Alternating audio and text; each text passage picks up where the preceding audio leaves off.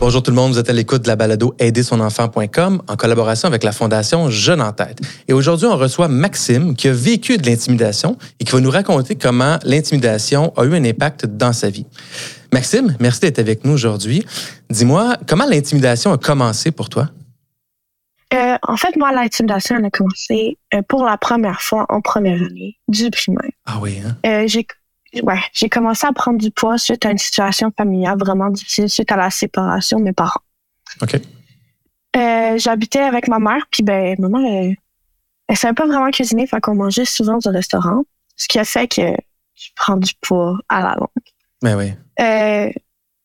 Quand j'ai rentré au primaire, en fait, j'étais vraiment nouvelle dans cette école-là. En plus, je crois que c'était comme difficile de base. Euh, commençait à recevoir des commentaires genre ah, est-ce que la madame est enceinte ou euh, euh, ah, Là, la grosse, elle là, pas et, et tu avais 6 ou 7 ans, là? Ouais, 7 ans. C'est jeune. Oui, oui. Puis, euh, puis c'est pas parce qu'on est jeune que le monde pense pas méchamment. Non. Fait que, euh, ouais, c'est ça. Fait qu'il y a certaines personnes qui ont été vraiment méchantes avec moi euh, sur mon fusil.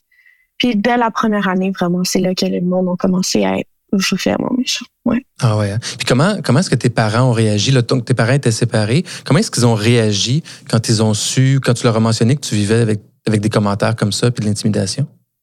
Au départ, mes parents ils pensaient que c'était léger comme commentaire.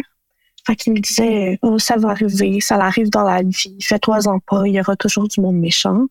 Mhm. Mais quand ils ont vu que c'était plus qu'un petit commentaire, ben, ils ont commencé à réaliser le fait que ça faisait vraiment mal sur euh, ma confiance en moi. Et toi, comment tu le vivais? Tu sais, de la, de la- mettons, de la première année à la troisième année, là, concrètement, c'est quoi les impacts que ça avait sur toi ou sur ton, ton bien-être ou ta santé? Euh, ben, je mangeais plus avec euh, les gens de ma classe. Je mangeais tout Hmm. seul dans un coin. Ou même que parfois, ben, je mangeais juste pas parce que j'étais vraiment gênée.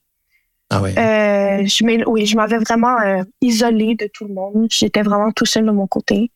Fait que déjà là, en partant, ben, t'es tout seul. Le monde, il pense que t'es une nowhere. Qu'est-ce qui a été fait dans ton parcours, euh, entre autres à l'école ou dans la communication entre l'école et tes parents, pour que ça cesse ou pour que la situation s'améliore? Euh, ça a commencé par des messages au professeur dans l'agenda. OK. Euh, le professeur le lisait, mais peut-être qu'il en prenait compte, mais il faisait pas les actions qu'il pouvait faire contre l'intimidation. Euh, ensuite, euh, j'ai changé plusieurs fois d'école justement à cause de cette raison-là. Ah oui, hein? À cause- pour- ah oui. Spécifiquement pour cette raison-là, tu as changé d'école? Ouais. Ouais. En quelle année tu as changé d'école? De ma quatrième année. Quatrième année. OK. Est-ce que Ouais. ça a fait une différence? Oui. Oui? Parce que j'ai réalisé qu'à l'école où est-ce que j'allais, il y avait autant des gens en surplus poids que moi ou juste avoir des bons amis qui pouvaient m'aider là-dedans ou comprendre en quelque sorte l'intimidation. Ouais. Il y a des bonnes chances, c'est quoi, que le milieu était mieux? Au secondaire, est-ce que ça a été la continuité de la fin de ton primaire ou ça a recommencé?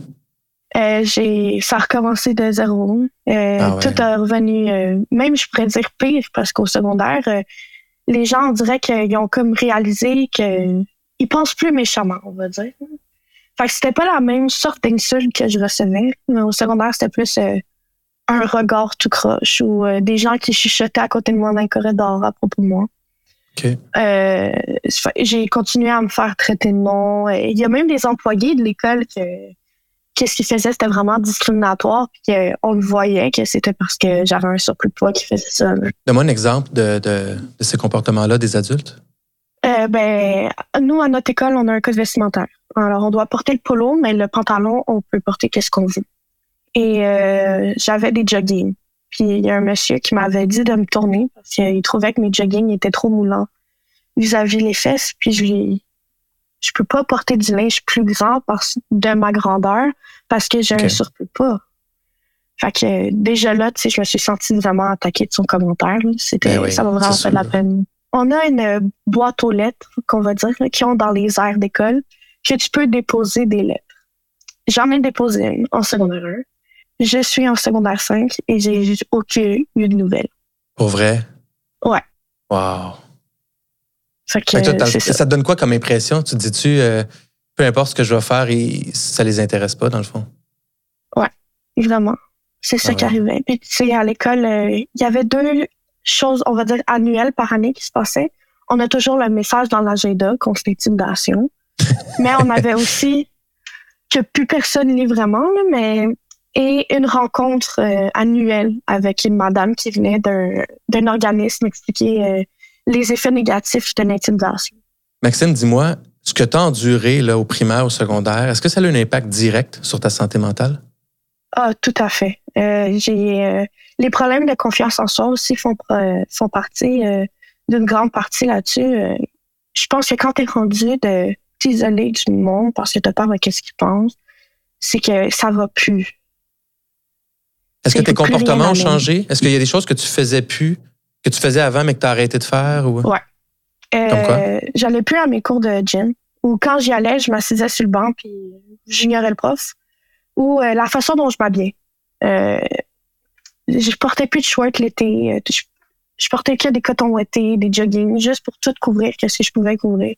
Justement parce que le monde, ils m'ont tellement dit Ah, ça, c'est pas normal ou quoi que ce soit que je Ouais. faisais juste me couvrir, de peur de me faire juger tout le temps. OK. Puis au niveau, de- est-ce que ça te faisait vivre du stress, de l'anxiété? Ou tu sais, d'aller à l'école, ça c'est déjà difficile des fois pour des enfants qui vivent pas de l'intimidation.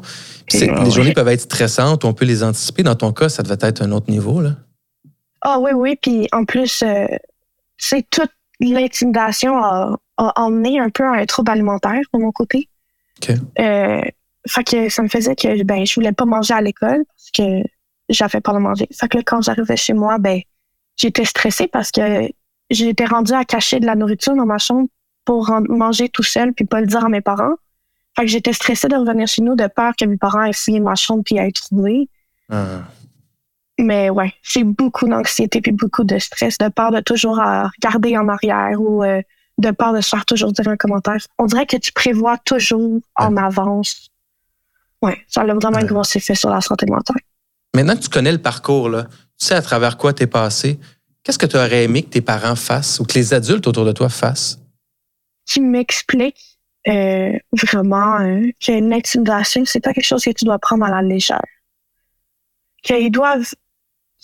Je pense que c'est pas juste mes parents, mais tout parent dans la vie doit informer son enfant que l'intimidation, c'est tolérance zéro. Si tu vois aussi quelqu'un qui se fait intimider, tu peux dénoncer, tu peux en parler.